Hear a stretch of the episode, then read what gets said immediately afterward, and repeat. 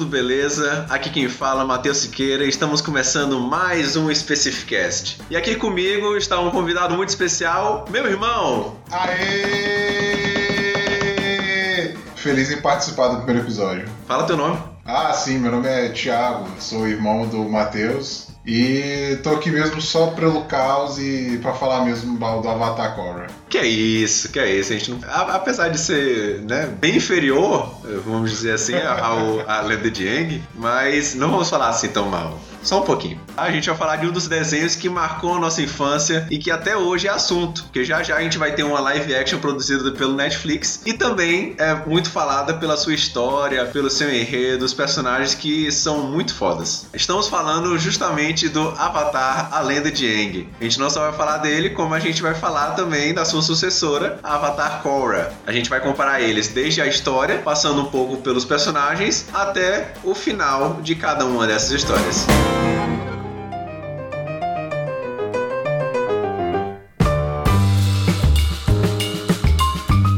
vamos para o bloco de recados e hoje falando de um assunto muito importante, gente, que é ajudar o próximo. O projeto Ame o Próximo, ele foi criado por um grupo de universitários da cidade de Araguaína e eles se viram na oportunidade de ajudar a quem necessita nessa pandemia, nesse caos que nós estamos vivendo causado pelo COVID-19, que já afetou muitos brasileiros, assim como o mundo todo. E agora nós contamos com a sua ajuda. Eu vou deixar o contato deles aqui na descrição, assim como um link também do Instagram deles. Mesmo que você more ou não em Araguaína, eles estão aceitando doações em dinheiro para comprar os insumos necessários para aqueles que precisam. Lembrando que semanalmente eles vão fazer a prestação de contas para que você realmente saiba que seu dinheiro está ajudando o próximo. Você pode doar tanto dinheiro como produtos não perecíveis, como sabonete, shampoos, condicionadores, papel higiênico. Vamos lá, gente, qualquer ajuda é bem-vinda. Temos que fazer algo para ajudar o próximo. E lembre-se sempre, na caridade não há excesso.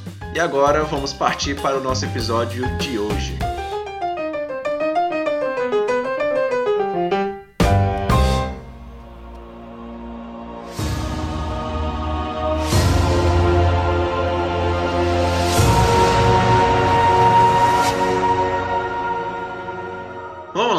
Antes de começar, a gente tem que ressaltar que a gente não quer ofender a opinião de ninguém. A gente vai expor aqui as nossas ideias, nossas críticas. E a gente não quer colocar isso tudo como se fosse a verdade absoluta ou então dar um final definitivo para essa discussão. Para mim é a verdade definitiva. Não, cara, não, não vai ser a verdade definitiva. A gente não é detentor dessa verdade, não. Pelo menos eu acho. Então, introduzindo um pouco a história do Avatar para quem não conhece. Aliás, quem não conhece, a Netflix ela tem todo o Avatar, a lenda de Aang, disponível no seu serviço de streaming. E é uma história muito da hora. Eu recomendo muito você assistir. Caso você não tenha assistido, a gente vai falar vários spoilers aqui das duas séries do Avatar Lenda de Aang e Avatar Lenda de Korra. Introduzindo um pouco sobre eles, a gente vai falar do Avatar Aang, que estreou em fevereiro de 2005. Dá pra acreditar? Faz muito tempo. Quando tu fala isso, eu me sinto velho. Bem velho mesmo. É que é isso, só faz 15 anos. E Avatar Lenda de Korra foi em julho de 2010. 10 anos atrás. Ai, ainda assim, velho. 10 anos, cara, muito tempo. Então, foi uma série de autoria do Michael Dante de Martino e pelo Brian Konietzko. Eles dois produziram tanto a Avatar a Lenda de Aang como a Avatar a Lenda de Korra.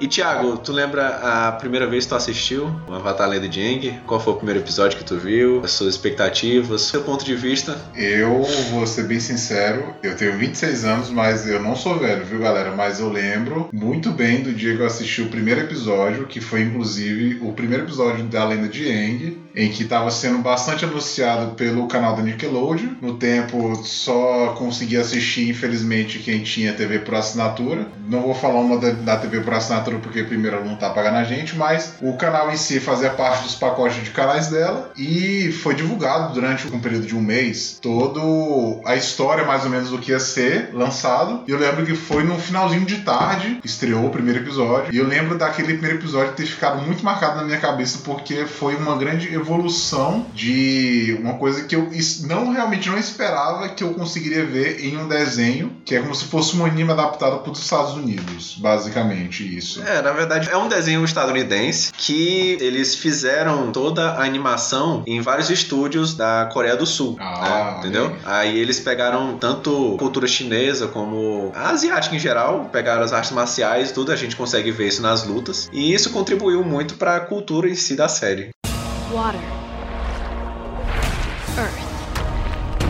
Fire. Air. E o que, que tu lembra, Thiago, da história do Avatar Aang? Assim, se for fazer um resumo em geral. É, o geralzão, o geralzão. O, o geralzão da Avatar Lenda de Aang, basicamente você tem a apresentação dos personagens no primeiro episódio, em que eles te mostram, na abertura já, o que seria o Avatar, que seria uma pessoa detentora de controlar os quatro elementos, que a gente sabe que seria o fogo, a terra, o ar e a água, e ele é responsável por manter o equilíbrio na Terra, tanto sendo uma ponte entre o mundo dos humanos e o mundo dos espíritos. E o que a gente consegue observar no primeiro episódio, que o Avatar sumiu por um bom período de tempo, e no primeiro episódio ele é encontrado por um casal de irmãos que, após encontrar esse, o, o Avatar, que sumiu há um bom tempo, eles não imaginam que a vida deles vai mudar completamente. Basicamente, o enredo da história é essa, e a gente vai vendo as aventuras que esses três amigos vão passando ao longo de todas as três temporadas que correspondem ao Avatar Lendo de Aang. É, já do Avatar Lenda de Korra, ela se passa 70 anos depois que o Avatar Aang ele morreu. E aí a gente vai acompanhando a história desse Avatar, que é um prodígio desde pequena, desde mais ou menos 4 ou 5 anos, ela já conseguia dominar os três elementos: água, fogo e terra. Faltava apenas o ar. E aí ela passa um bom tempo treinando. Quando ela faz 16 anos, ela viaja até a cidade República para encontrar o filho do Aang, que é um dominador de ar, que é o Tenzin. Mas ao mesmo tempo que isso ocorre, surge um culto, que são os igualitários, onde eles não gostam dos dominadores em si e eles querem acabar com essa cultura de dominação. Onde o líder, que é o Amon, tem o poder de retirar os elementos dos dominadores e com isso ele quer fazer um mundo mais igual, onde não existam dominadores, apenas pessoas normais.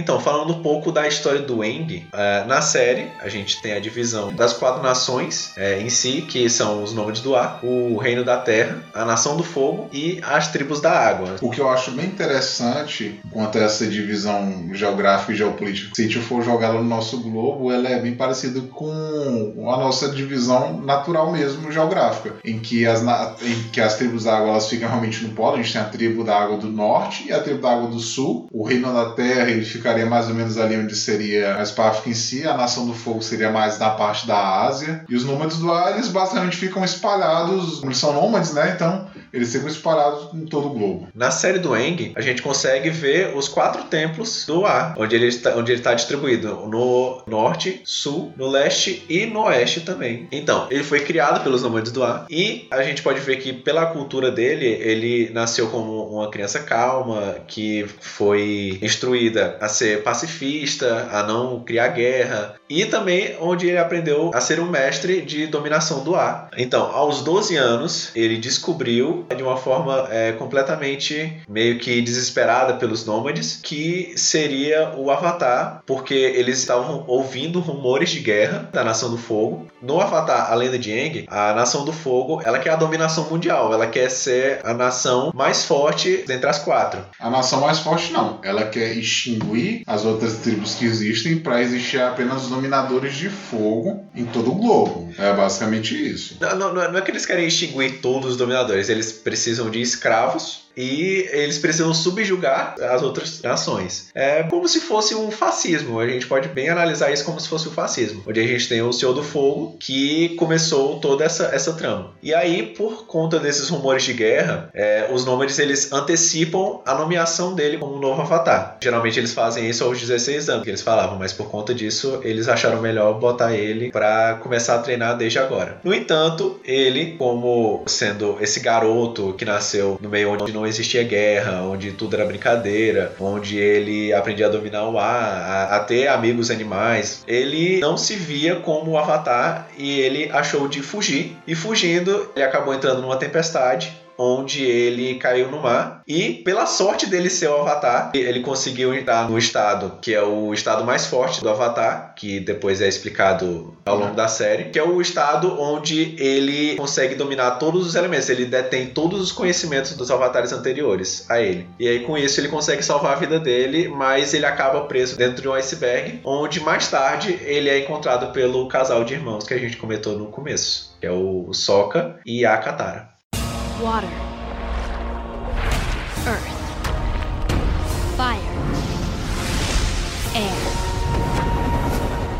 Então, Thiago, me fala um pouco sobre a história da Cora, como ela se desenvolveu até onde ela chegou no, no primeiro, na primeira temporada. A gente não vai ainda para a segunda nem para a terceira, vamos começar do começo. Certo. Isso tem que ficar bem claro para os nossos ouvintes também que o Avatar Lenda de Aang ele segue uma linha de história cronológica, ele pega um ponto e tenta resolver apenas esse ponto. Já Avatar A Lenda de Korra, ele tem quatro temporadas em si e cada temporada você tem um objetivo separado. Não é que você tem um objetivo no início e você só vai concluir esse objetivo no final de quatro temporadas. No final de cada temporada você completa um objetivo em si. Então é o que acaba dificultando um pouquinho a gente comentar sobre a lenda de Korra. Mas em si, o Avatar Korra, ela é a nova encarnação do Avatar. A gente sabe que quando um Avatar morre, ele vai reencarnar em outra tribo. No caso, a tribo que ele acaba reencarnando é a tribo da Água do Sul, que é inclusive inclusive, onde a gente encontra um personagem bem completo, perfeito, maravilhoso, que eu sou mega fã, que é a Katara. Então a gente tem o Avatar Korra reencarnando na tribo da Água do Sul já renovada, e lá ela vai começar o seu treinamento para se tornar um novo Avatar. Com todo esse desenvolver que acontece na lenda de Aang e com a toda a nova organização geopolítica das nações e das organizações que vão se formando, basicamente o Avatar Korra ela vai ser treinada pelo o Lotus Branco, que é a gente sabe que é uma organização secreta do Avatar A Lenda de Aang, que eles ficavam escondidos, mas no Avatar A Lenda de Korra acaba se tornando um pouco mais presente. E lá na tribo Lago do Sul, ela vai aprender a dominar melhor os três elementos que ela sabe dominar no início do, da primeira temporada, que no caso seria a terra, o fogo e a água. Ela, como sendo a dominadora de água, ela acaba tendo uma facilidade maior com esse tipo de elemento, mas ela também não deixa a desejar quanto a dobra de fogo e também quanto a dobra de água. O Avatar Korra, a gente vê ao longo da primeira temporada que ela é bastante animada, ela tem um senso de justiça bem forte dentro dela no início. Bem duvidoso. É, um pouco duvidoso também.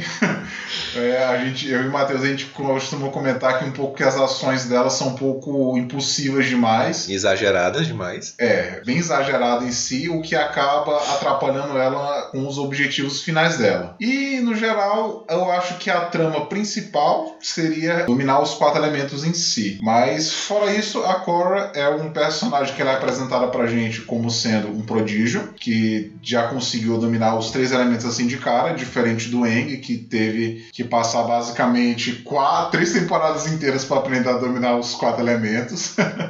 mas a gente consegue ver tudo, todo esse desenvolver em apenas uma temporada da Korra, porque ela já sabe dominar esses elementos. Mas isso não quer dizer que a dobra da Korra seja melhor que a dobra do Eng. Eu acho, pelo Eng, ele não saber dominar muito bem os quatro elementos, ele consegue improvisar mais nas dominações. Para quem não viu a série, basicamente é o seguinte: você tem o Avatar Eng, que é o Avatar do primeiro desenho que foi apresentado pra gente. Ele é um nômade do ar, então a gente espera que pelo fato dele ser um monge, ele acabe sendo mais calmo e mais tranquilo. A Korra, pelo fato dela ser a segunda versão do Avatar que é apresentada pra gente nesse universo todo, que a gente vai acompanhar na história, ela já é um personagem mais porradeiro pelo fato dela estar presente na tribo da água, que é uma tribo que, pela localização geográfica basicamente dela, os personagens eles têm que ser um pouco mais frios, têm que ser mais duros para poder conseguir evoluir e passar durante todas as etapas que ele vai percorrer durante o caminho dele ali naquela jornada da tribo da água em si.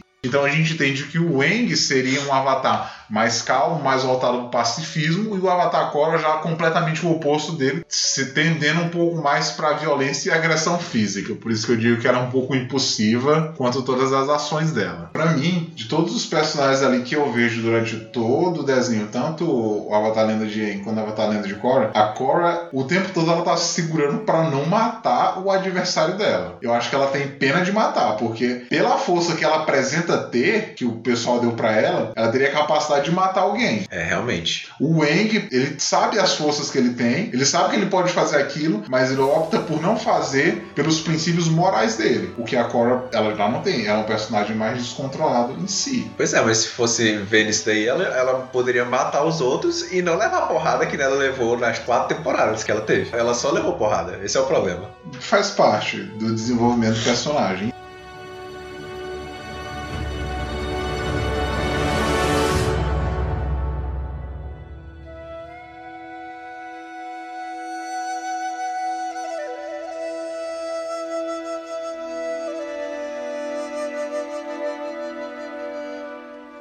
Falando agora um pouco da Katara e do Sokka, eles são os dois irmãos que são filhos do chefe Hakoda, que é o, o chefe da tribo deles. Então eles meio que são como se fosse um príncipe e princesa nessa tribo. E aí a gente tem uma história bem triste com eles, que é a morte da mãe deles e o pai reunindo todos os homens da tribo e foi é, rumo à guerra, ajudar a tentar acabar com a guerra. E nisso a gente fica apenas com esses personagens na pequena tribo do sul agora, né? Que como a, todos os dominadores de água foram levados pelos dominadores de fogo para evitar com que a força militar dessa tribo evoluísse, a gente acabou ficando apenas com uma tribo sem dominadores, entre aspas, porque a última dominadora de Água do Sul seria a Katara, cujo a mãe se sacrificou por ela, e basicamente os principais dessa tribo que a gente pode ressaltar seriam basicamente mesmo a Katara e o Sokka. A Katara sendo a dominadora de água e o Sokka sendo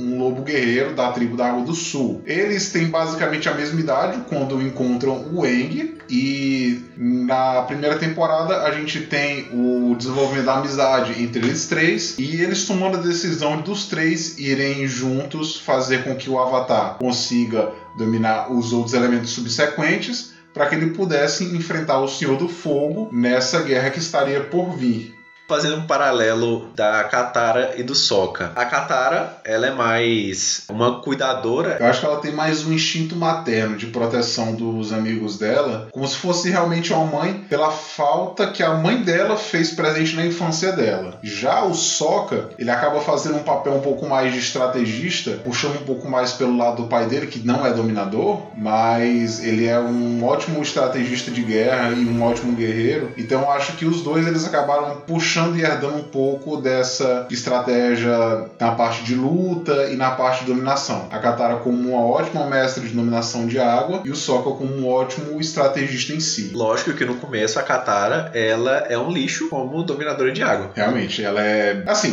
correspondente à idade dela, porque é. no, no, no, desenho em si ela tem 12 anos, a mesma idade que o Eng. Assim, o Eng ele já era um mestre de dominação de área, tanto que ele já tem as tatuagens. Mas é porque ele entendeu? teve alguém para ensinar ele. Ele teve um mestre. Ele já a Katara, como não teve mais dominadores de água no sul, e era apenas ela, ela não tinha com quem aprender. Então todo o potencial dela acabou ficando reprimido. É, tem esse lado também. E o Sokka, além de estrategista, ele também puxou as piadas ruins do pai dele, que acaba sendo um ótimo alívio cômico durante a série, durante as três temporadas todas. É bem presente na série. E essa questão do alívio cômico dele, ela tá presente realmente desde o primeiro episódio até no último episódio ele fazendo piadas e que realmente, se eu ver a série como eu já vi mais de cinco vezes, eu sempre vou ir das mesmas piadas que o Sokka faz, porque ele é um ótimo alívio cômico pelo fato dele ser bem construído durante ao longo das três temporadas da Lenda de Aang. Mas o Sokka em si, mesmo fazendo parte do time Avatar, mesmo tendo um, uma pessoa que domina os quatro elementos, uma dominadora de água e uma dominadora de terra que é extremamente foda, ele não fica para trás em momento nenhum nas batalhas, pelo fato dele usar simplesmente a inteligência dele e os mecanismos que ele tem. E muitas vezes ele acaba coordenando completamente a equipe nas estratégias de luta para acabar com adversários que são mais fortes do que eles. Essa é uma coisa que já peca no Avatar Korra, onde a gente não tem esse alívio cômico que vai desde o início até o final. A gente tem a Sammy e o Bolin, que para mim, na minha opinião, eles pegaram o Sokka e dividiu ele em dois. A gente tem o Bolin, que virou o alívio cômico da série, um alívio cômico muito sem graça, e a Sammy, que é a estrategista do grupo, sendo que ela é um lixo também como estrategista. Então eles pegaram as duas partes boas do Sokka, dividiram e fizeram eram duas metades ruins. Assim, se a gente for parar pra pensar, comparando o Avatar, a Lenda de Aang e Avatar, a Lenda de Korra. Pra mim, a Lenda de Korra, ele quis pegar um pouco do que deu certo na Lenda de Aang e puxar pra Lenda de Korra pra ver se conseguia trazer mais audiência para poder assistir o programa. E assim, como a gente falou, você tem no começo da primeira temporada da Lenda de Aang, você tem o Avatar Aang com os dois irmãos, a Katara e o Sokka da tribo da água. Já na Lenda de Korra, você tem a Cora fazendo amizade também com dois irmãos. Olha, olha aí a, a semelhança aí. Fazendo também amizade com dois irmãos, só que dessa vez são dois irmãos homens, o Bolin e o Mako, em que o Mako ele é um dominador de fogo e o Bolin é um dominador de terra. E a gente poderia colocar que cada um teria como se fosse para fazer as mesmas funções do que a Katara e o Sokka fazem na primeira temporada, que seriam ser escadas e pontes para o Avatar poder brilhar na frente. Só que muitas vezes isso não acontece e acaba ficando muito superficial a interação dos três. E eu acho também que ninguém brilha nessa série da, da Korra, nem o Bolin, nem a Sami, nem o Mako. É, se a gente for parar para analisar, a gente consegue descrever muito bem todos os personagens personagens que fazem parte do Avatar Lenda de Aang. A gente tem o Aang, que é o Avatar, tem a Katara, como a gente já falou, a gente tem o Sokka, a gente tem a Toph, que vai aparecer um pouquinho mais para frente. Na segunda temporada. Na segunda temporada. E a gente também tem o Zuko, que está presente na primeira temporada em si, que no começo ele começa com o vilão. Na segunda temporada ele já começa com a redenção dele, e na terceira temporada a gente tem a redenção completa dele. A gente tem um tio do Zuko, que também é muito importante para a história. A gente tem tem o pai do Zuko e a gente tem a Azula. Basicamente, esses são os personagens que mais vão aparecer na lenda de Aang. A gente vai ter outros personagens que vão fazer parte da lenda de Aang, mas assim, eles aparecem em um, dois episódios no máximo, que eles acabam servindo apenas só para complementar a história. Já no Avatar, a lenda de Korra, aí tu se prepara. É muito personagem que você acaba muitas vezes se perdendo. Eu vou só descrever alguns, assim, eles aparecem demais na série inteira, que seriam a Korra, que é o Avatar, vai ter o filho do Aang, que vai vai ser o Tenzi, a gente tem a Asami, os filhos do Tenzi, a gente tem o Amon, que é um dos vilões, a gente tem a Kuvira, a gente tem o Mako, a gente tem o Zahri, a gente tem o Bolin, a gente tem o Bumi, que é também um filho do Eng, a gente tem a Opal, a gente tem a Li Beifong, que é a filha da Toff. Uma das filhas da Toff. Uma das filhas da Toff, a gente tem outra filha da Toff, a gente tem o Unalak, a gente tem o Vark, a gente tem a secretária do Vark, que é a Zuli. A Zuli. A gente vai ter a Pema, que é a esposa do Tenzi. É, é muito personagem. É, é, personagem demais. É muito personagem. A gente acaba se perdendo pela quantidade de personagens que vão aparecer ao longo da série do Avatar Korra. Water.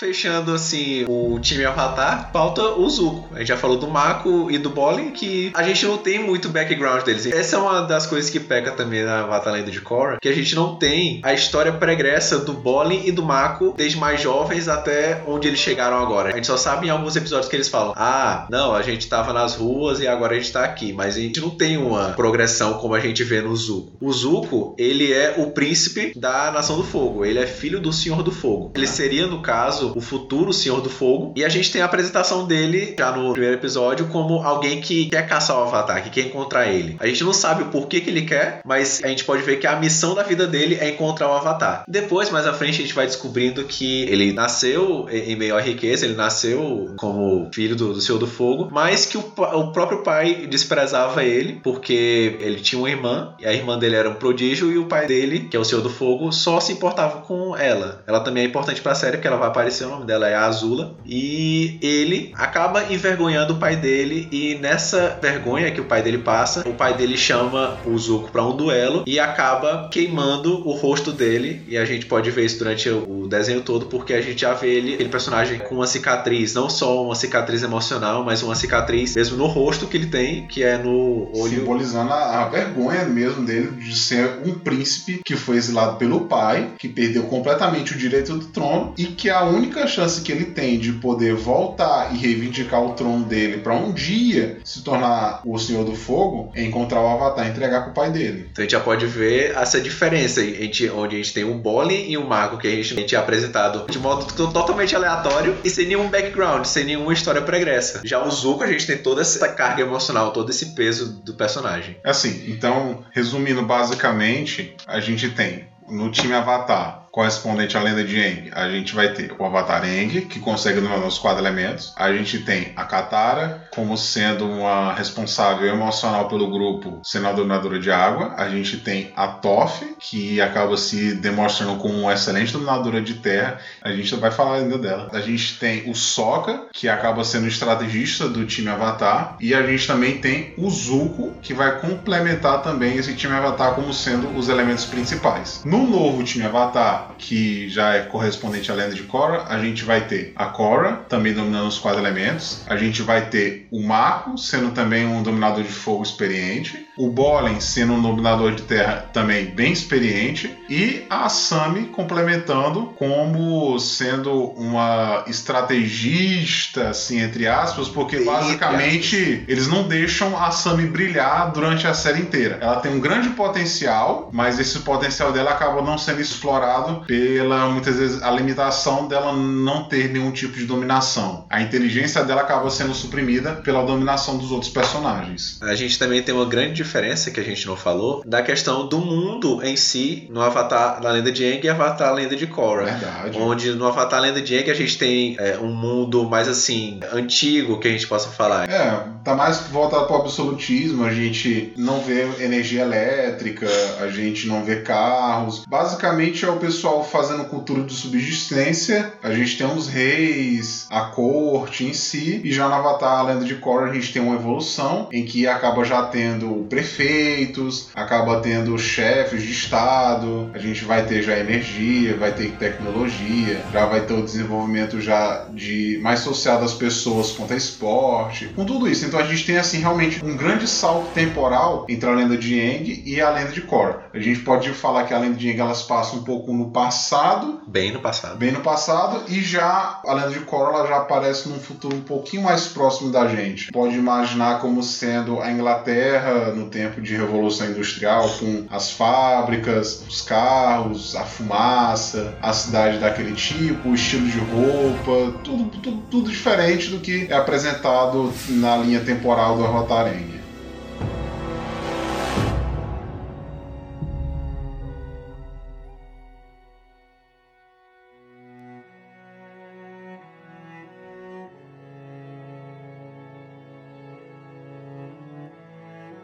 Falando um pouco mais agora sobre os personagens, e já citando um pouquinho deles durante toda a série, é, a gente tem a Katara, que ela começa sendo um, apenas um dominador de água que não tem mestre. Ela acaba passando por várias situações em que ela se força a aprender a dominação de água. Ela encontra um mestre, ela aprende com ele, se torna uma mestre de dominação de água e ela acaba sendo a professora também do Eng. Os dois acabam aprendendo junto, mas ela, por ter já essa facilidade, por nascer na tribo da água e ser a dominadora de água, ela acaba se aperfeiçoando mais na dominação de água e passando esses ensinamentos para ele. A gente vai ter também o descobrimento de uma amargura dentro dela, de não poder ajudar todas as pessoas e dela não ter conseguido salvar a mãe dela quando a nação do fogo acabou invadindo a tribo dela e acabou levando a mãe dela embora, que a gente entende na série que a mãe dela acabou morrendo nessa, nessa história toda. Então ela carrega essa mágoa dentro dela, mas ela usa essa mágoa dentro dela para poder vencer todos os ativos da guerra e superar todas as dificuldades. Então a gente tem no começo da série uma criança de 12 anos que ela se aperfeiçoa nessa dominação de água, evolui e se torna uma grande mestra e na terceira temporada ela acaba aprendendo uma técnica proibida que seria a, dom a dominação de sangue que até então acho que nenhuma das tribos da água conhecia pelo que foi apresentada pra gente, em que ela consegue dominar os líquidos dentro da pessoa, do adversário dela, e ela consegue a, transformar a... a pessoa como se fosse uma marionete. Mas ao ponto de vista dela, pela construção do personagem em si, desde o começo até o fim, a gente vê que ela não quer usar esse artifício para as batalhas porque ela vê que causa muitas dores e uma questão muito emocional dentro dela comparado ao adversário dela. Então, assim, é uma dominação que ela aprende, ela aprende a encontrar água em ambientes que não tem água para fortalecer a dominação dela. E isso fica bem presente. A gente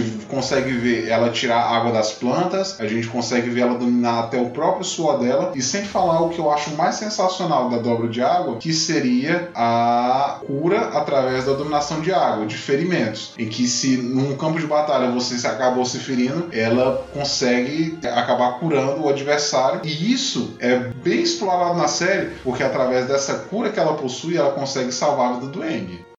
Water.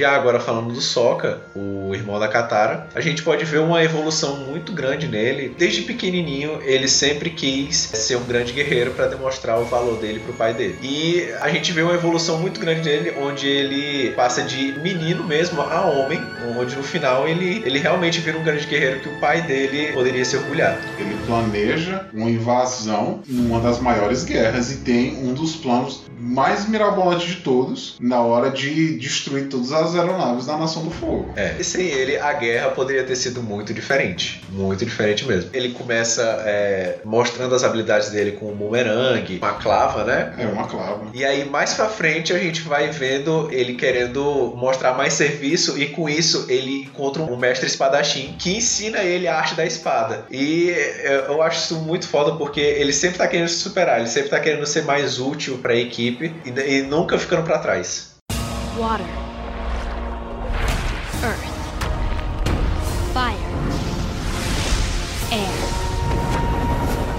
Falando agora da Toff. A Toff é um personagem sensacional que é apresentado na segunda temporada. Cara, sensacional, sensacional. Sem, sem medida nenhuma. Quando ela aparece, cara, eu não, eu não, vou, eu não vou mentir. Eu me arrepiei quando eu vi a primeira vez esse episódio. E agora, de novo, quando eu revi, é muito sensacional. Porque a gente vai. A gente vai vendo o, o episódio todo. O episódio se chama A Bandida Cega. Então a gente vê naquele episódio eles falando: não, vai ter a bandida cega contra o Pedregulho. O Pedregulho orgulho, quem é que vai ganhar, não sei o que. Aí o pessoal discutindo, ah, eu acho que é a bandida cega. E a gente, quem é essa, quem é essa bandida cega? E o Eng, ele tava justamente procurando uma dominadora de terra para ensinar ele. Aí eles vão lá atrás dela, e aí quando ela aparece, cara, é muito foda, porque a gente percebe que é, ela é cega realmente, não é só um nome, e que ela consegue ouvir a terra, cara. É muito foda. Ela sente as vibrações da terra e ela ganha dos caras com uma facilidade muito gigantesca. É muito sensacional. Assim, a, a gente tem a Toff aparecendo na segunda temporada, que é o livro 2, que é o livro da Terra. No final do livro 1, um, o Aang ele consegue dominar perfeitamente a água, e no livro 2 ele começa a jornada dele para aprender com um mestre de dominação de terra. E ele tinha um amigo dominador de terra e ele pensava que esse amigo dele, de muito tempos atrás, ia ser o novo mestre de dominação de terra dele. Sendo que não. Sendo que ele falou assim: ó, você precisa de um mestre especialista em que ele vá sentir a terra. E realmente, ele passa a segunda temporada encontrando essa dominadora de terra e e ela ensina para ele a verdadeira dominação de terra, porque ela aprendeu a dominar a terra com os dominadores de terra primordiais. Ela é um personagem que fisicamente você não dá nada por ela, porque ela é muito pequena. Eu acho que ela deve ter 11 anos no máximo, não, 11, 10 anos. Acho que bem, acho que 9, 9 para 10 anos eu daria para ela. Entendeu? Então ela é uma criança que ela é cega, é muito pequena e assim, ela é de uma família rica, muito rica, muito reconhecida no reino da terra. Ela, ela é da família mais rica do reino da terra é ela. É, como se fosse o Ike Batista do Brasil. Não, o Ike Batista tá pobre agora.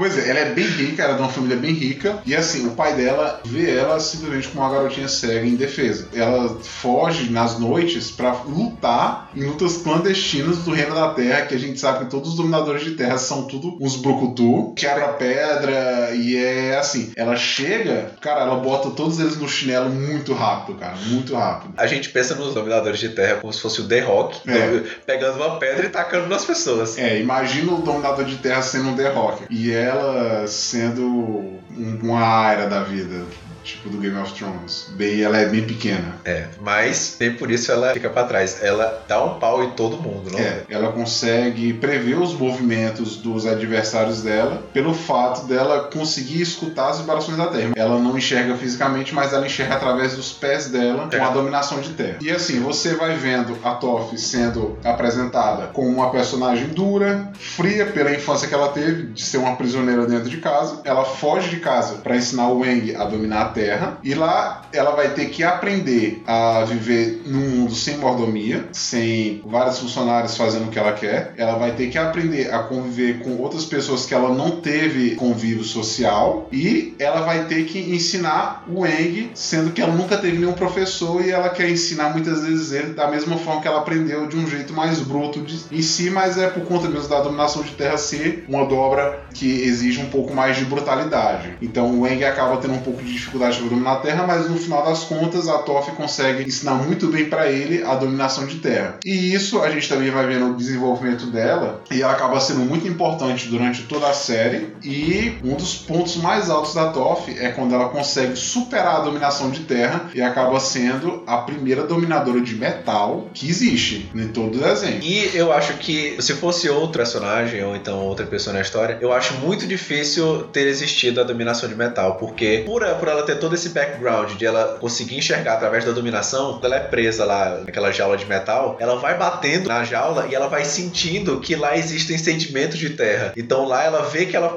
que ela ia conseguir dominar aquele sedimento de terra dentro do metal. Então se fosse outro personagem, ele não ia conseguir sentir isso. Então não teria a dobra de metal, que eu acho que é um dos pontos mais altos do Avatar Lenda de Korra. É, a dominação de metal ela fica bem destacada na Batalha de Korra e esse é um dos pontos mais sensacionais, ainda mais quando eles chegam na, na cidade onde a filha da Toph ela se encontra e ela desenvolveu assim um ambiente bem tecnológico baseado na dominação de metal. Você imagina um Wakanda aí dos Vingadores, é como se fosse a terra onde essa filha da Toph mora. Então assim, é bem tecnológico e é uma coisa muito evoluída pra frente. Water.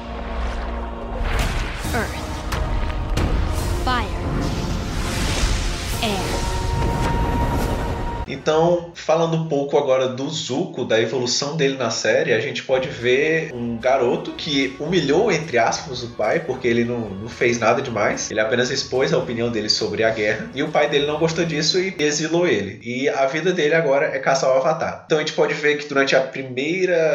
a- a- até o final da primeira temporada, ele tá caçando o Avatar. A partir da segunda temporada, ele já vira um fugitivo da Nação do Fogo, porque o Senhor do Fogo, ele falou assim: o meu filho, que eu já exilei, continua me trazendo vergonha, então agora eu vou mandar prender ele. é, então vou mandar a minha filha prodígio, que é, é quem eu conto mais. Então vai, vai a Azula. E aí, com isso, ele se vê ainda mais. Ele se sente ainda mais oprimido, porque assim, meu pai, ele não confia em mim de jeito nenhum. E agora ele tá querendo me levar como prisioneiro pela minha irmã. E aí ele desiste um pouco dessa parte de caçar o Avatar, mais por conta das circunstâncias do que é, por outra coisa. E ele foge junto com o tio dele. E eles fogem durante a segunda temporada toda. E a gente vai vendo uma evolução do Zuko, onde ele quer deixar de ser mal. E no final da segunda temporada, ele quebra toda a evolução dele, voltando ao início, como querendo simplesmente agradar o pai e traindo o tio dele. Com isso, ele ajuda a capturar o Avatar. Capturar não, ajuda a matar o Avatar. No final da segunda, da segunda temporada. E aí, na terceira temporada, ele consegue voltar pro reino, mas ele vê que é tudo diferente. Não é o que ele imaginava. Depois de é, quase o que? cinco anos anos longe, por aí, Por aí. 5, 3 anos longe, ele vê que tudo mudou, que ele, agora o pai dele é, quer ele por perto e outras mordomias que ele não tinha quando ele era fugitivo e quando ele tava com o tio dele, mas que ao mesmo tempo ele se sente meio que oprimido ainda por conta de todas as circunstâncias. Tipo assim, será que meu pai ele tá fazendo isso aí só pra me agradar? Será que o Avatar ainda está vivo? Porque ele fica nessa dúvida é, do começo da temporada até a metade da temporada, ele fica nessa dúvida. O que eu acho mais interessante também nessa questão do Zuko é que a gente vê na primeira e na segunda temporada ele buscando o perdão do pai. Quando ele consegue o perdão do pai, ele vê que não é aquilo realmente que ele se importava. E na terceira temporada inteira ele busca o perdão do tio dele. Só é pai quem cria, né? É, pai é quem cria, não é quem, quem bota no mundo. e assim, no, pra resumir a história do Zuko, ele acaba se redimindo com o tio dele. E acaba se redimindo também com o grupo Avatar, com o time Avatar que ele caçou A temporada inteira. todo, a história A toda. história toda ele ficou. Ele tentou capturar o Wang, pegar o Wang, matar o Wang e no final ele fala: Quer saber? Acabou. Agora eu vou te ensinar a dominar o fogo. E ensinar a verdadeira dominação de fogo que ele aprendeu com o tio E com os dragões. e com os dragões, que também são. Assim, o que eu vejo bastante na lenda de Aang é que o Aang ele busca a dominação original basicamente em tudo. Ele tem um pouco de convívio com Appa, que é, o dominador de A original, que é- são os bisões. A gente vê a questão da dominação de água, a gente pode colocar como final da segunda temporada, quando o final da espírito. primeira, final da primeira É o temporada. final da primeira temporada quando o espírito se aposta dele e a gente vê ele entendendo a questão da relação dos espíritos com o mundo normal. A água ela parece que ela é bem, ela é bem ligada com o mundo espiritual e isso é bem apresentado também na Batalha de Korra. A gente tem o Aang também aprendendo a dominação original de terra com a Toph, como ela aprendeu com as suas castores cegas, né? E aprendendo a dominação de fogo com o Zuko, que aprendeu com os dragões. Então, assim, o Zuko ele é um personagem fantástico porque ele tem uma história muito bem escrita desde o começo até o final da série. E, assim, para também não deixar passar, a Batalha de Aang a gente tem outros personagens que aparecem ao longo da história e que A- Acrescentam muito pra história. isso, eles acrescentam muito pra história, mas a gente não vai discutir agora porque se você quer saber mais disso, vai ver a série. É, vai ver a série. Ela é muito boa. Water.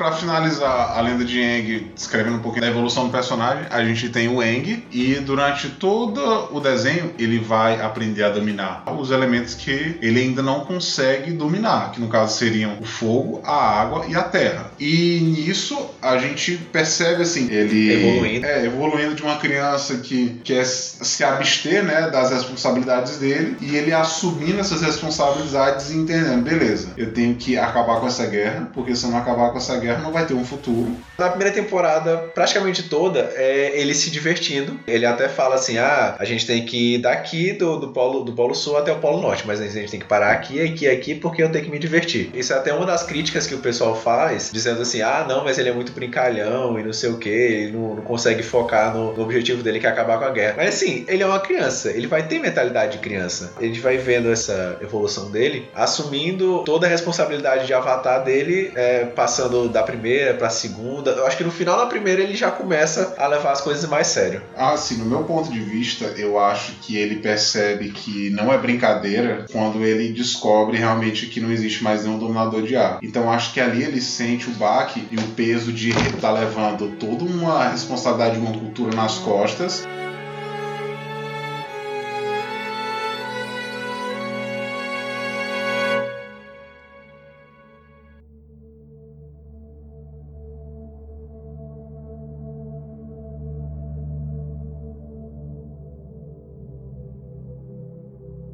Começando agora sobre os personagens do time Avatar correspondente à lenda de Korra. A questão basicamente de evolução do Mako e do Bolin não é muito desenvolvida. De jeito nenhum. É não é, horrível. desenvol- não é desenvolvida. Você tem eles simplesmente jogado para diversas funções. No final das temporadas, cada um segue um rumo diferente. O Mako vai ser policial, o Bolin vira ator de cinema. Aí depois, na última temporada, o, o Mako já virou o guarda-costa do príncipe do rei da terra. O Bolin já virou um comandante aí da da nação do Reino da Terra. E, assim, é simplesmente jogado pra gente durante a série inteira. Não é descrito como é que eles chegaram nessas funções, nesses cargos. Eles só estão lá. É, eles, dá pra, eles simplesmente estão lá e você não tem nenhum tipo de história antes disso, não é explicado e eles não passam disso, velho. Eles estão naquela função e é isso, eles vão desenvolver aquela função, eles não crescem mais tanto na história. O Mako continua sendo dominador de fogo forte, a gente tem o Bolin, que acaba até tendo um desenvolvimento até maior que o Mako em relação a interesses amorosos, né? O Bolin ele acaba tendo, como se fosse o Sokka, acaba se apaixonando por vários personagens e ficando com vários personagens. O Mako ele se bitola num triângulo amoroso entre ele e a Korra e fica por isso mesmo. Não, entre ele, a Korra Ah, e... entre ele, a Korra e a Asami, em que um triângulo que não fica muito bem desenvolvido. E é isso. O Mako ele não se desenvolve tanto com- quanto personagem. No final a gente não consegue ter uma conclusão definitiva do que ele acaba se tornando, nem do Bolin. E se a gente for botar uma conclusão nisso, O Mako ele vai virar então só o interesse amoroso da Asami e da Korra, onde primeiro ele começa a namorar a Asami, depois ele trai a Asami com a Korra, depois o, o Mako ele trai a Korra com a Asami, então é um triângulo amoroso bem, bem ridículo, entendeu? é, é um triângulo amoroso que não é bem definido. E é basicamente isso. E ele só ajuda a Korra, tipo, em algumas situações, mas tipo, só como só como se fosse alguém pra estar lá pra a Korra não estar sozinha, entendeu? Nas batalhas. É basicamente isso, É. porque não tem evolução nenhuma do personagem. Em questão de dobra e de força, o Mako ele já é apresentado como um dominador de fogo experiente, forte, que lança raios. E o Bolin ele é apenas um dominador de terra, trapalhão. A gente tem um pouco de desenvolvimento já na terceira temporada que a gente vê que ele não consegue Dominar o dominar metal. o metal, mas ele consegue dominar. Acho que a coisa mais controversa no Avatar Lenda de Korra que seria ele dominar o magma da Terra, entendeu? É, Então, assim, é uma coisa que também é jogada de qualquer jeito, não é explicada. Basicamente, essa é a história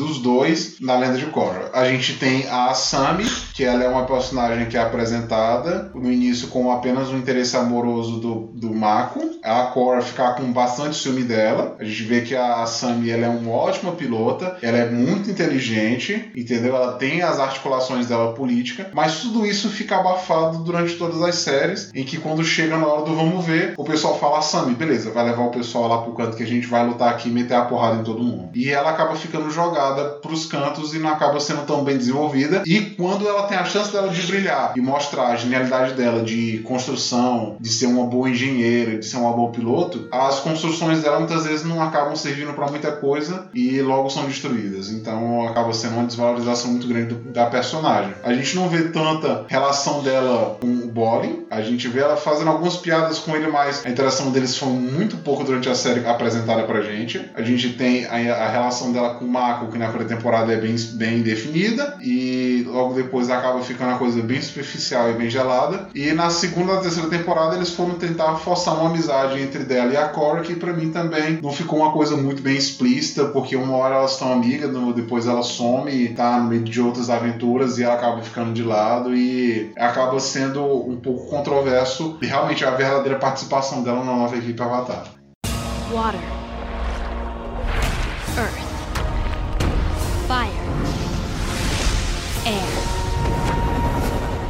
Ah, sim. E falar agora da Korra. Ela é um avatar. Ela vai acabar durante toda a série dominando os quatro elementos. Mas uma coisa que a gente fica mais presente no Avatar Korra em relação ao Avatar Aang, eu acho que ela. Eles acabaram forçando um pouco mais a interação dela com o mundo espiritual, coisa que o Aang ele fazia simplesmente para buscar conhecimento e algumas informações do mundo espiritual. A Korra ela já acaba interagindo muito mais com os espíritos, que foram completamente distorcidos para mim, na minha opinião. Eu acho que foram bastante distorcidos. A gente pode ver uma, uma- uma evolução mesmo dos espíritos do Avatar Aang pro Avatar Korra. Eu acho que eles mudaram bastante. Eu particularmente não gostei disso. É, eu, eu também acho que eles forçaram bastante essa, essa interação dela com o mundo espiritual, mas pra dizer assim, ah, como ela é um, um Avatar posterior ao, ao Aang, e como todo Avatar posterior é mais forte do que o outro, então a gente tem que botar ela bem mais forte que o Aang. Então a gente bota essa interação bem mais forte com, com ela do, do mundo espiritual. Assim, o que eu eu percebo bastante em questão da evolução do, da Korra, a gente vê ela sendo uma personagem que quer ser algo muito importante, ela não quer ficar nas sombras do Aang, que foi um grande avatar, que todo mundo fala bem dele. Eu acho que muitas vezes ela não quer ficar na sombra do avatar Aang e ela quer ter ações mais intuitivas, querendo um pouco usar um pouco mais da força bruta para impor as vontades dela, para conseguir fazer as realizações dela e quer, ela quer deixar a marca dela igual o Eng deixou dela. Na minha opinião é isso que basicamente ela faz durante a série toda. Mas assim, ela tem esses lapsos onde ela cresce bastante, mas depois ela, ela regride, ela cresce, depois regride e no final ela regride. Para mim ela não, não evolui como personagem. É, basicamente é isso aí. Ela dá dois passos para frente e cinco para trás, cara. Porque não, não tem como, ela não chega a lugar nenhum para mim. Ela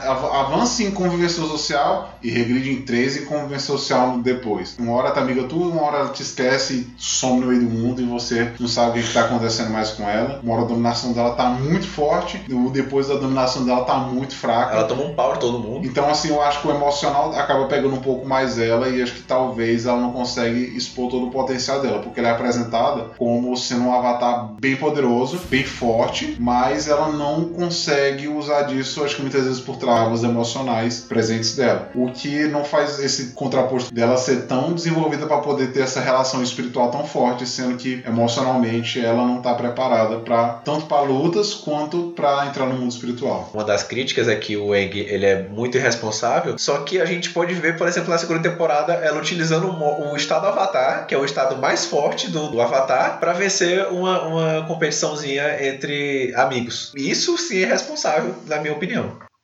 Water. Earth. Fire. Air.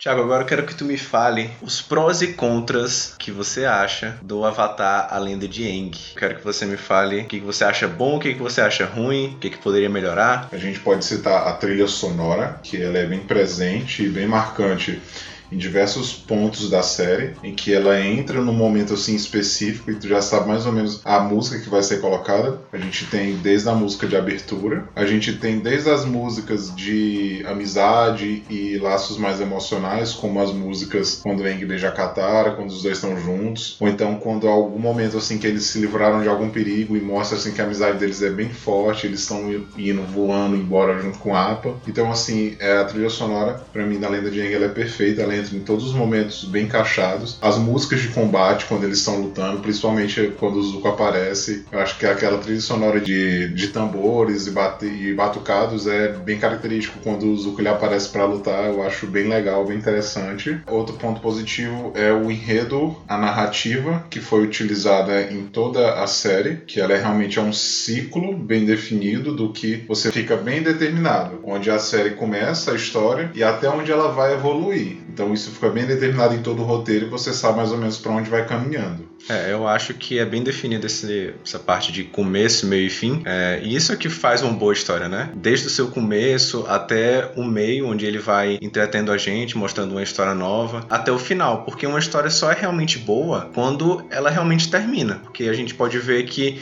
eles concluíram o problema inicial. Então, nesse aspecto, o Avatar Lenda de Aang, ele não peca. Ele é bem construído desde o começo, meio e fim. Outra coisa, um pró que a gente pode colocar no Avatar Lenda de Aang são a questão dos vilões que vão aparecendo durante a série inteira. Você tem um vilão principal, que no caso é o Senhor do Fogo, mas em momento nenhum você tem na primeira e na segunda temporada um combate realmente frente a frente com ele. Você está preparando o teu telespectador desde a primeira temporada até o momento que o Aang vai ter que lutar com ele no final. Mas entre isso, entre as temporadas, você vai tendo outros vilões que querem basicamente a mesma coisa que o Senhor do Fogo quer, que era a dominação total para o Reino do Fogo, só o Reino do Fogo comandar. E nisso a gente vai ter Almirante Zal, que depois vira o Capitão. Capitão? Não, só não, Almirante. Não, eles continuam general. É, o General Zal, a gente vai ter a Azula, aí a gente tem alguns bandidos que vão aparecendo ao longo da série, mas eles não têm tanta importância. Acho que os principais vilões mesmo são o Zal, a Azula e o Senhor do Fogo. Então, assim, questão de vilões também, o Avatar Lenda de Aang, eles são bem definidos. A motivação dos vilões é bem definida e faz todo sentido também com a narrativa da série.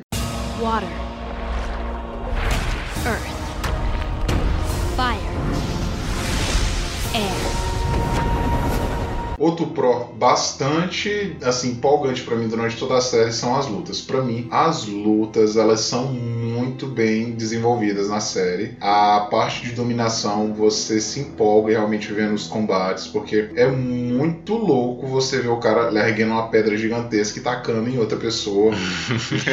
é raio, é fogo, é jato de ar, é chicote d'água, água que vira gelo, que corta. Aquilo ali machuca. Então passa-se uma sensação de combate fenomenal que quando eu era criança eu achava aquilo sensacional. E assim, com toda a dificuldade daquela época, de 2004, 2005, né? no animação. começo de 2000, pra animação, ter isso tudo foi, é bem espetacular. A gente pode ver em, outras, em outros animes, em outras séries também, essa dificuldade de mesmo de produção. Já no Avatar Core a gente tem essa nova roupagem que a gente vê, mas a gente não tem tanta empolgação como a gente vê no Avatar A Lenda de A Aang. gente pode tirar isso mesmo dos Cavaleiros do Zodíaco. A gente sabia que todos os movimentos de luta deles eram coreografados e tudo. E no Avatar Lenda de Aang, você vê que, pelo andar já um pouquinho do desenvolvimento, da tecnologia de edição e tudo, eles conseguiram fazer uma animação de combate assim fenomenal. Coisa que, assim, para mim revolucionou muito, muito, muito, muito. E outro ponto positivo também, na minha opinião, seria o final da Avatar Lenda de Aang, que ele entrega aquilo que a gente queria ver a série inteira, que era o Aang conseguindo aprender os quatro elementos E dá um pau no seu do fogo. e dar um pau no Senhor do Fogo, literalmente. Ele, no começo da luta, tu pensa assim, ele vai morrer. Não, mas no começo da luta ele apanha muito, porque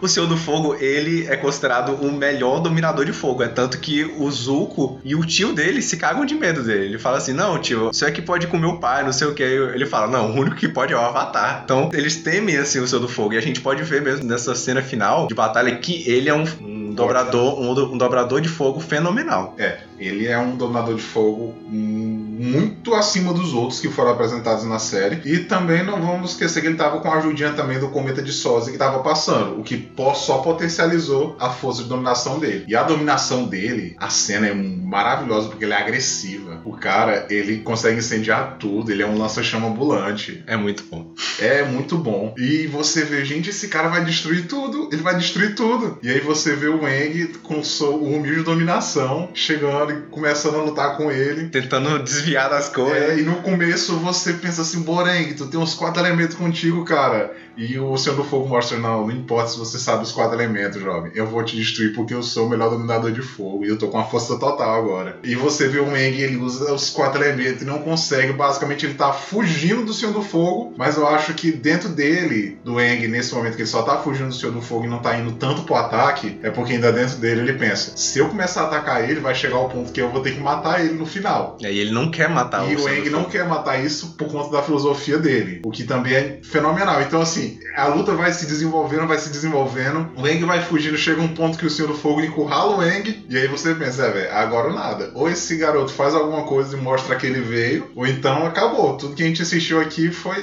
por nada. Ele vai morrer e vai acabar o ciclo de Avatar e vai acabar tudo. E aí você vê o Eng ressurgindo das cinzas mesmo, do meio do banho de pedregulho, no Star Avatar, e ele começa a dominar os quatro elementos no Star Avatar. Uma coisa que eu nunca imaginava que eu ia ver. A primeira vez que eu vi essa cena, o Eng brilhando, os olhos brilhando, a seta brilhando, ele trincadaço, e os quatro elementos em cima do Senhor do Fogo, e pau em cima dele, e quebra, e jato de água e fogo, e o cara começa a fugir do Eng, que é aquela coisa, né? Tipo Jerry, é a briga do gato perseguindo o rato, e aí, mas tu sabe que o rato, mesmo sendo menorzinho, ele vai pegar o gato na paulada. E é isso que acontece na Avatar Lenda de Aang, e o final maravilhoso, que só complementa ainda mais ainda o ciclo do personagem, e que ele fala, e ele sempre diz que temia matar o Senhor do Fogo, que ele não queria matar o Senhor do Fogo, mas ele tinha que achar um jeito pra acabar com a guerra, e no final ele consegue as duas coisas, acabar com a guerra e não tirar a vida do Senhor do Fogo. E ele faz isso removendo a dominação do Senhor do Fogo, o que pra mim foi assim, pra fechar mesmo a série com chave de ouro, mostrando o ciclo do personagem, o desenvolvimento dele, o que ele conseguiu alcançar até ali e que mostra realmente que ele vai ser um grande avatar ainda mais uns anos pela frente.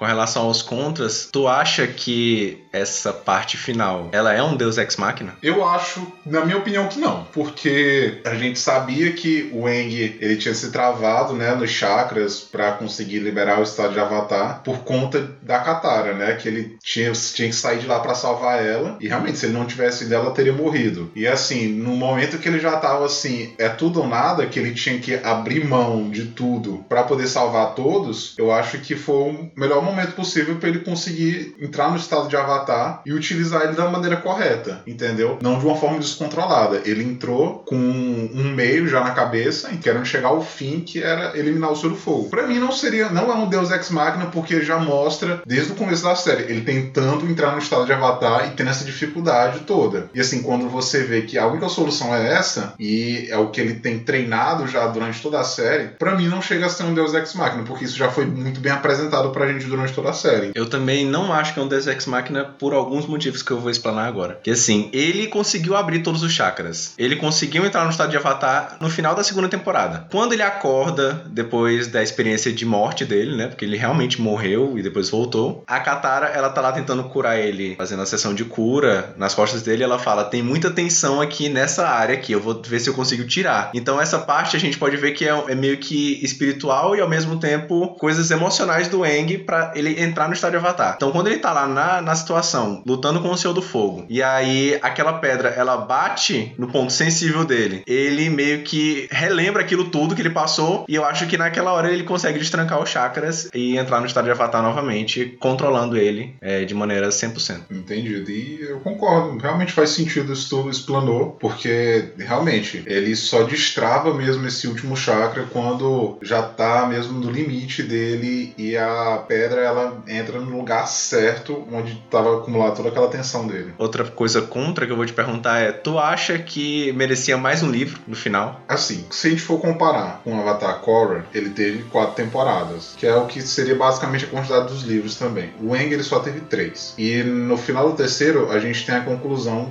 do Arco do Senhor do Fogo. Eu acho que merecia um quarto livro para mostrar agora o Eng fazendo realmente a parte diplomática de seu avatar. Eu acho que mais do que nunca é agora onde a Terra precisaria disso, porque a gente estaria lidando com o pós-guerra e todo aquele clima de tensão pós-guerra. Eu acho que o Avatar, passando por várias aventuras em várias cidades, é, tentando trazer a paz e o equilíbrio entre elas, seria uma boa forma de finalizar esse arco todo do Eng, finalizando já com ele bem velhinho, já com a Katara e os filhos dele e tudo. E se você quisesse ainda colocar um vilão nesse quarto livro, você poderia colocar a Azula, sim, entendeu? Sim, Porque o Senhor do Fogo, beleza, ele perdeu a dominação dele, ele deixou de ser um perigo principal para se tornar só uma pessoa normal. Mas a Azula, você termina a série com ela descontroladíssima e é louca, louca, louca. É tanto que nos gibis que foram lançados pós a, ao final da série, eles vão contar isso, vão contar da unificação, da,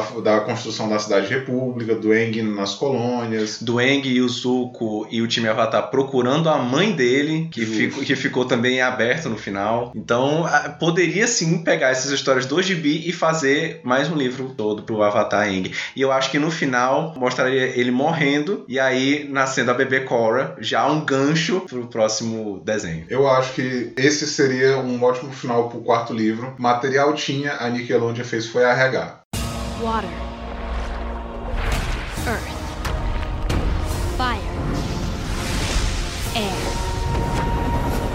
Agora vamos falar um pouco dos prós e contras do Avatar A Lenda de Korra. Eu acho que não tem muitos prós, tem mais contras aqui. É, Diga-me se eu estou errado, Thiago.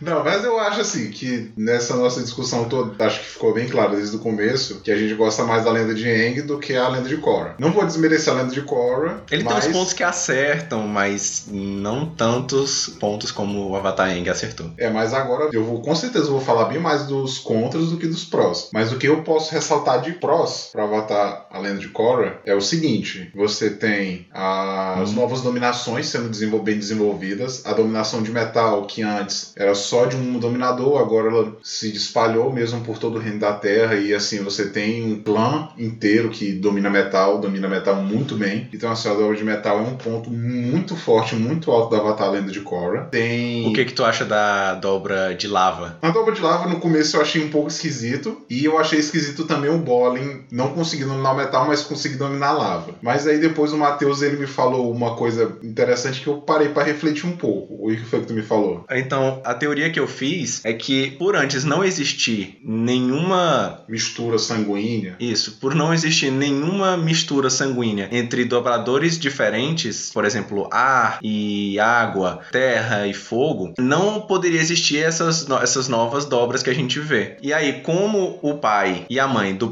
Eh, são dominadores diferentes, um é dominador de terra e outro é dominador de fogo, meio que teve essa mistura e aí pôde existir essa nova, essa nova modalidade que é um dominador de terra conseguindo eh, transformar a terra em lava. Então, meio estranho, mas foi a única teoria que eu consegui é, pensar um pouco. E se a gente conseguir ver isso, a gente também pode expandir essa teoria pro cara que explode as coisas com a mente. Porque assim, ele é um dominador de fogo, mas ao mesmo tempo ele tá dobrando o ar junto com o fogo. Então pode ser que tenha uma mistura entre o dominador de ar e o dominador de fogo para ter essa, esse homem combustão, que é o homem que explode as coisas com a mente. Isso, e para mim, no começo eu achava bem esquisito essas novas dobras, mas eu fui aceitando ao longo da série e chegou um ponto que não me incomodava mais. Então, assim, as novas dobras são prós do Avatar Lenda de Korra, o explorarem o que foi apresentado na Lenda de Aang. Outro pró bem interessante, que eu gostei bastante, foi revisitar alguns locais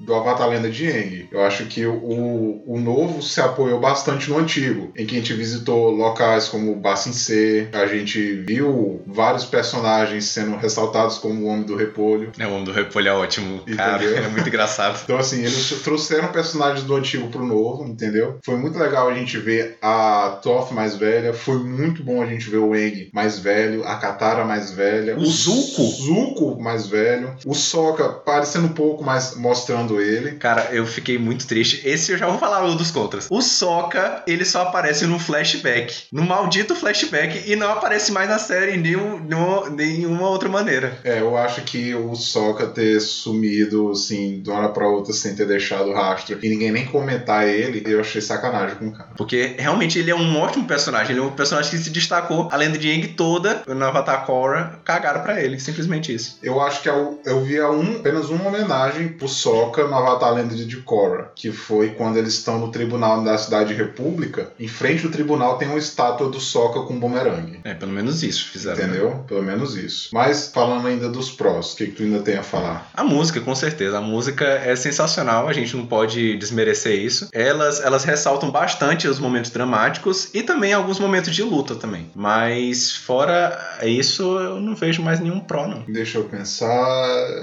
Não tem mesmo. Não tem. Agora eu quero só falar mal mesmo no Avatar Korra. Pessoal, bora. water,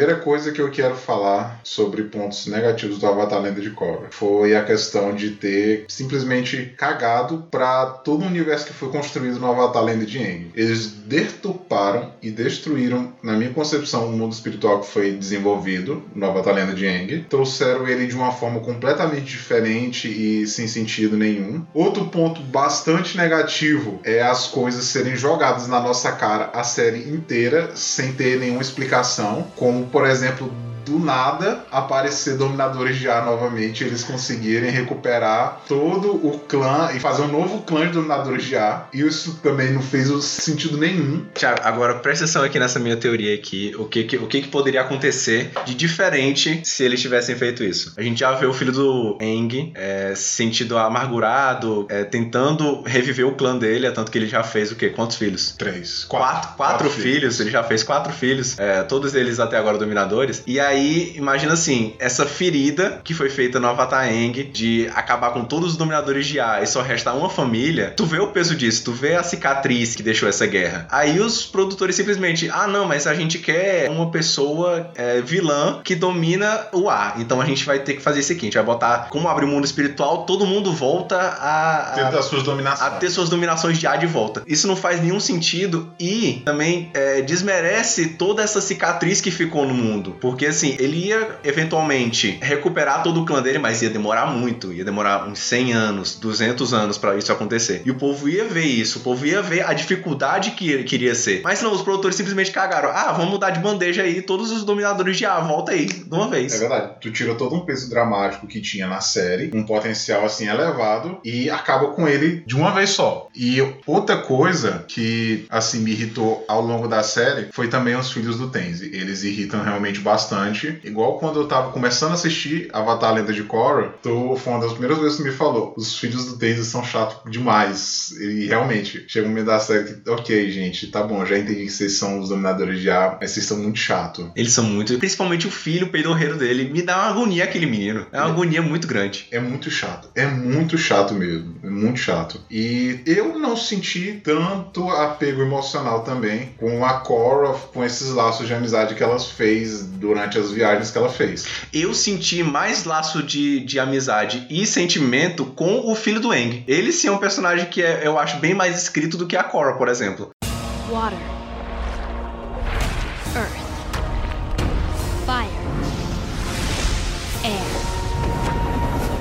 O ponto negativo no Avatar A Lenda de Korra é você não ter um vilão bem desenvolvido durante a série inteira. Você tem quatro vilões, em cada temporada você vai ter um, e você não tem um desenvolvimento de nenhum deles. Você tem uma solução Deus Ex Machina para cada um deles no final que, sinceramente, é chamar o teu telespectador de burro. E o produtor também ser muito tapado por aprovar um roteiro desse. Porque nenhum dos quatro vilões, a Korra, ela extermina ele usando a aprendizagem que ela teve como avatar. E Se bem que ela não tem nenhum aprendizado, né? Então não tem como ela derrotar ele com isso. E assim, Entendeu? na primeira temporada que o primeiro vilão era o Amon, eu cheguei e falei com o Matheus e Matheus, eu acho que esse avatar aqui novo vai ser da hora. Se eles pegar esse cara aqui e levar eles até a quarta temporada e evoluir tudo isso aqui, ele conseguir fazer um exército de não dominadores, eles conseguirem usar a luta que a Tylee inventou, que era de bloquear a dominação. É, Lookout Vai T. ser assim uma temporada fantástica, é um rival à altura do Avatar. Né? Aí eles pegam e simplesmente bota pro irmão dele matar ele no final, É, se, fugindo. se explodindo. É muito,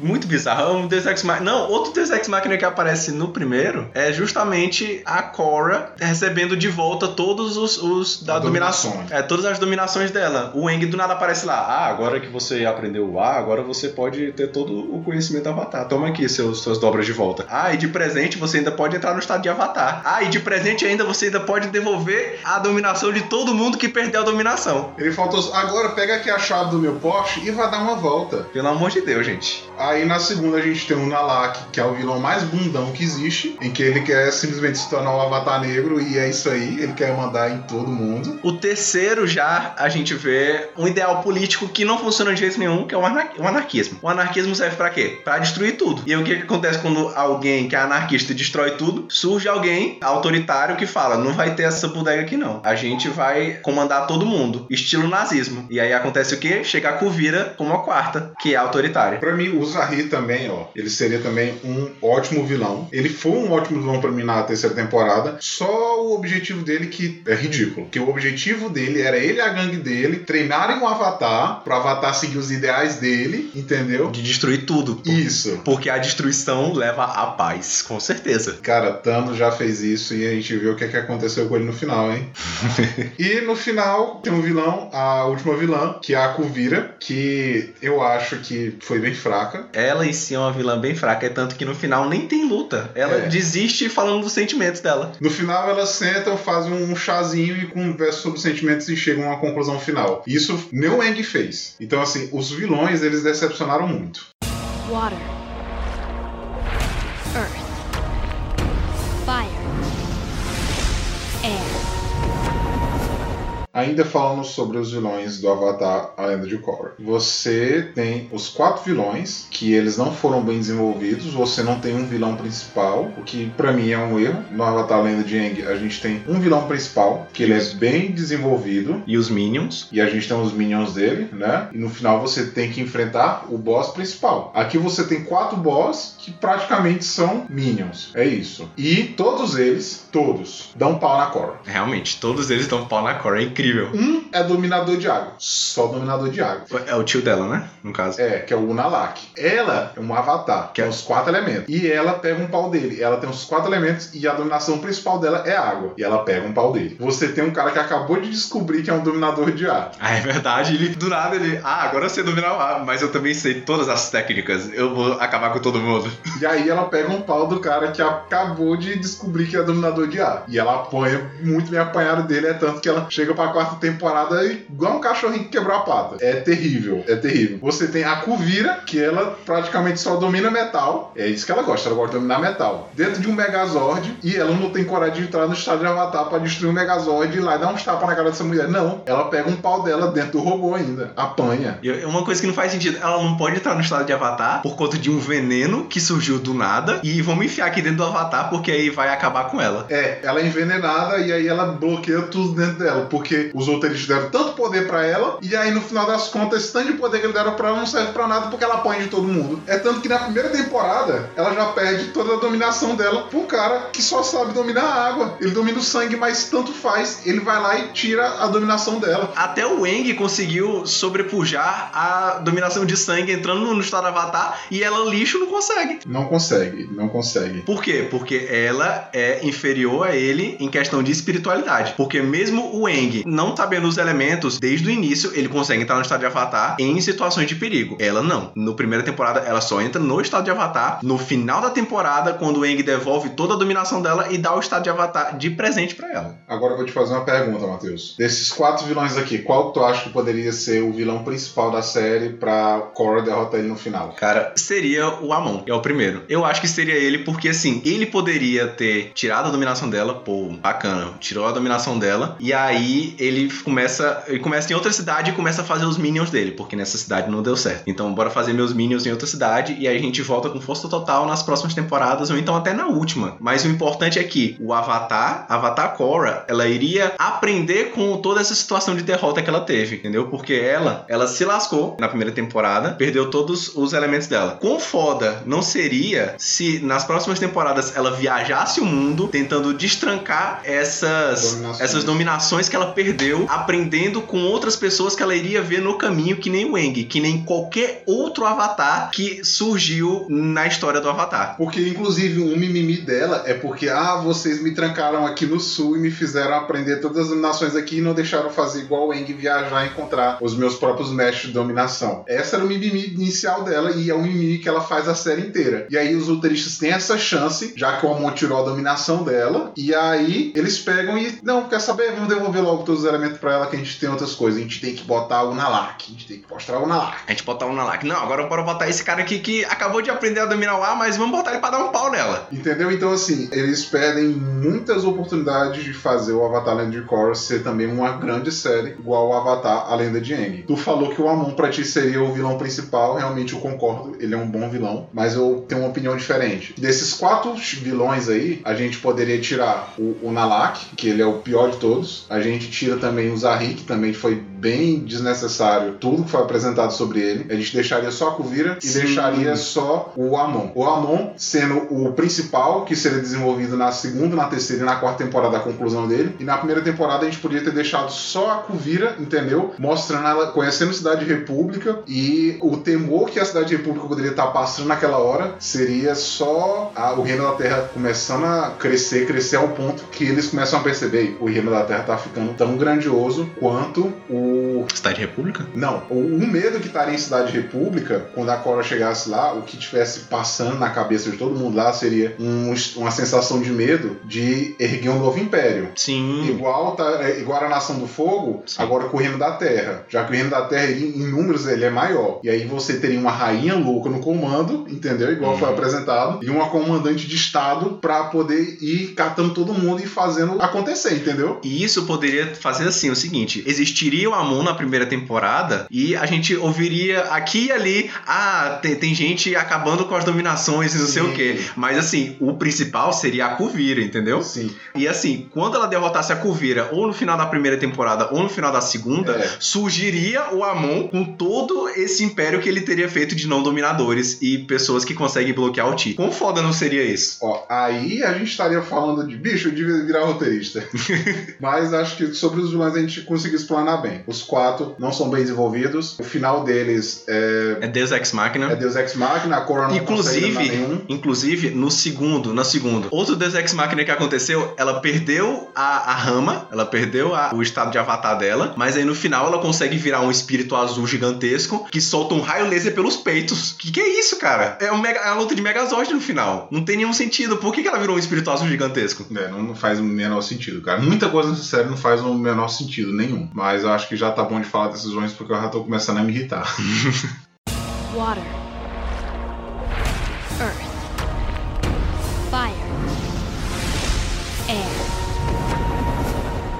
Ponto bem negativo que eu percebi, que eu até comentei contigo, Matheus, quando eu tava assistindo pela primeira vez a Batalha de Korra, que foi o seguinte: eu, na primeira temporada, eu senti um, um leve estranhamento quanto à questão da dominação. Porque quando a gente vai comparar assim, a primeira temporada com o- as demais temporadas da Korra, a gente vê que na primeira temporada a dominação ela é um pouco esquisita. Ela é mais ou menos, eles não fazem igual no En, que eram umas dominações grandiosas, uns, uma manipulação realmente do fogo, uma manipulação realmente da água, do ar, da terra. No Avatar Land de Korra, você só tem simplesmente eles dando rajada. É rajada o tempo inteiro. É rajada de ar, é É rajada, rajada de de ar, rajada de fogo, é rajada de terra. E você perdeu toda aquela coisa dos movimentos, da realmente de você sentir que tá dominando o elemento, isso foi perdido. É tanto que perdeu também no, na dominação de sangue quando a gente mostra, porque eles falam assim: não, agora ele consegue dominar com a mente. A graça era ver ele manipulando os dedos como se fossem marionetes. Eu acho que eles perderam a identidade da dominação no primeiro e foram só conseguir retomar ela no final da segunda temporada. E isso foi uma coisa que os produtores viram: a gente tem que melhorar a dominação, que o pessoal não tá começando a gostar, entendeu? Então, pra mim, esse foi um ponto bem negativo, em que, assim, melhora, mas também não, não é aquela melhora pra ficar igual a lenda de Yang era. Water. Earth. Fire. Air. Outro ponto extremamente, extremamente, agora sim eu falo realmente extremamente decepcionante, falar sobre as relações amorosas dos personagens. Porque assim, enquanto a gente tem a lenda de Aang, a gente vê assim, de relacionamento amoroso que é apresentado pra gente, a gente tem um Sokka com a Suki e A Yue. e a Yue, né? Mas ele fica bem determinado, o laço amoroso dele. A gente vê um laço de amor entre o Aang e a Katara, que também é bem desenvolvido durante as três temporadas. No final eles ficam juntos. Eu acho que eles começam mesmo eles dois juntos na, no episódio da Caverna dos Dois Amantes. Sim, ali apresenta, ó, esse aqui vai ser o casal que a gente vai juntar pra vocês no final. É isso. É isso que eles falam pra gente. E aí, a partir disso, eles vão desenvolvendo todo o personagem. A gente vê o Zuko com a com a Mei, é bem apresentado também o Zuko e a Mei. E é isso, os relacionamentos no Avatar Jake são bem desenvolvidos. Quando a gente chega no Avatar Lenda de Korra, aí, meu amigo, aí começa assim uma, perdão pela palavra, mas começa realmente uma putaria, uma pegação, porque Hum. ninguém é de ninguém ali não, todo mundo se pega. A Korra pega o Mako, o Mako pega a Sami, a Sami pega a Korra. É uma coisa muito doida. É, cara, não, não tem isso não. Todo mundo se pega. O Bolin é o maior pegador de todas as séries. Ele pega umas duas a três personagens em cada temporada. Ele fica com muitas meninas. E ele é sempre o coitadinho e tudo. Então, assim, as relações de amor não foram bem desenvolvidas e simplesmente jogadas pra gente. Puxando aí, a gente já pode falar do final, porque o final também foi bastante decepcionante. Agora sim, falando do final do Avatar Lenda de Korra. A gente tem ela simplesmente falando pra Kuvira, ah, não seja assim, ser bom é melhor, e as duas terminando isso. Bom é melhor que mal. É, ser bom é melhor que ser mal, e é isso o final. E aí, nos últimos minutos da série, que assim, já tá tudo uma bagunça, a gente termina igual o final de novela da Globo, que a gente termina no casamento. Tem sempre que terminar o casamento. é. Termina no casamento, a gente vê o Mako ficando sem ninguém, o Bola a gente não sabe se ele ficou com a Opa, Eu acho que ele ficou assim. a gente não sabe o que foi que aconteceu. A gente vê o Tenzi com os meninos lá dele. Não sabe se a Ginora ficou com aquele meninozinho que era dominador, que era bandido, depois virado, virou dominador ar. E aí, simplesmente, do nada, do nada, eles entregam assim: olha, a Cora ela é um personagem LGBTQ. Ela gosta da Sam e elas duas vão ficar juntas no final. É isso. Assim, nós não somos contra nada disso, mas assim, jogar nos cinco últimos minutos, ela é LGBT, ela vai pegar aqui a Sami, cara, aí foi o, foi o, o golpe final. Foi, foi pra, pra foi, fechar com chave de cocô. foi pra fechar com chave de cocô, Eu não, realmente. tenho, eu não tenho problema nenhum. Eu ia achar simplesmente até da hora se eles tivessem desfeito todo esse desenvolvimento das duas personagens. Eu ia achar muito da hora. Eles começam a dar um desenvolvimento delas como amigas na segunda temporada, mas é isso. E aí depois disso, mais nada. Não mostra mais nada, nenhuma relação de desenvolvimento delas. Nem tanto de amizade e nem quanto de paixão. Aí E nem, final- e nem de se falarem. é, elas nem se falam direito. E aí no final elas dão a mão e vão pro mundo espiritual ficar juntas. E aí, gente. Então, assim, é uma coisa que ficou reprimida durante a série inteira. E aí jogaram pra gente no final que não fez o menor sentido com a personagem. Eu acho que foi uma falta de responsabilidade com todo mundo que assistiu, porque deu um tapa na cara de todo mundo e falou assim: olha isso, banda de idiota. No final ela gostava era dela, não era desse, não. O- Qual é a justificativa disso? Eles tentaram fazer um plot twist carpado que não deu muito certo. Não, foi terrível, foi um final terrível. Eu ia aceitar de boaça, eu ia gostar pra caramba. Uma personagem feminina forte, que ela é realmente uma personagem feminina forte. E aí ela, beleza, o meu interesse amoroso não é nenhum desses caras. Eu gosto mesmo é dessa garota aqui. E eu vou fazer tudo pra proteger ela. Legal, ia ser um da hora. Eu curti demais. Só que não, ela passa a série inteira ignorando ela, pra no final as duas ficarem juntas. Pra mim não fez muito sentido. Water.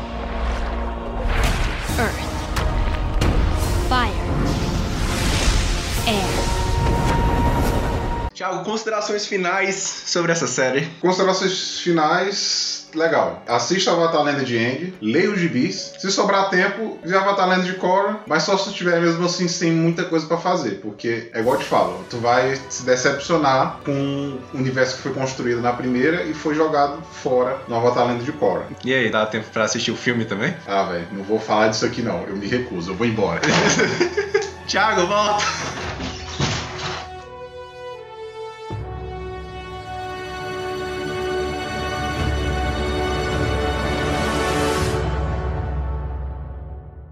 Obrigado por assistir mais esse episódio. Se você curtiu, se foi divertido, recomenda ele para outras pessoas. Dá cinco estrelas pra gente lá na Apple, que a gente agora também tá na Apple, gente. Siga a gente no Spotify. Não esqueça de seguir, isso ajuda bastante a gente, porque cada recomendação ajuda demais a divulgar o trabalho que eu faço aqui. Você também pode ouvir o episódio piloto, que já está no ar, no Spotify ou em qualquer outra plataforma que esteja disponível. E ressaltamos que nós apoiamos todas as formas de amor e nós apenas mostramos a nossa opinião sobre o final da Korra, que não foi lá grandes coisas. Caso você tenha algo a dizer ou acrescentar, eu vou deixar um link na descrição para que você possa deixar um recadinho pra gente, algum e-mail para que a gente possa ler no próximo episódio. E é isso. Até a próxima, people.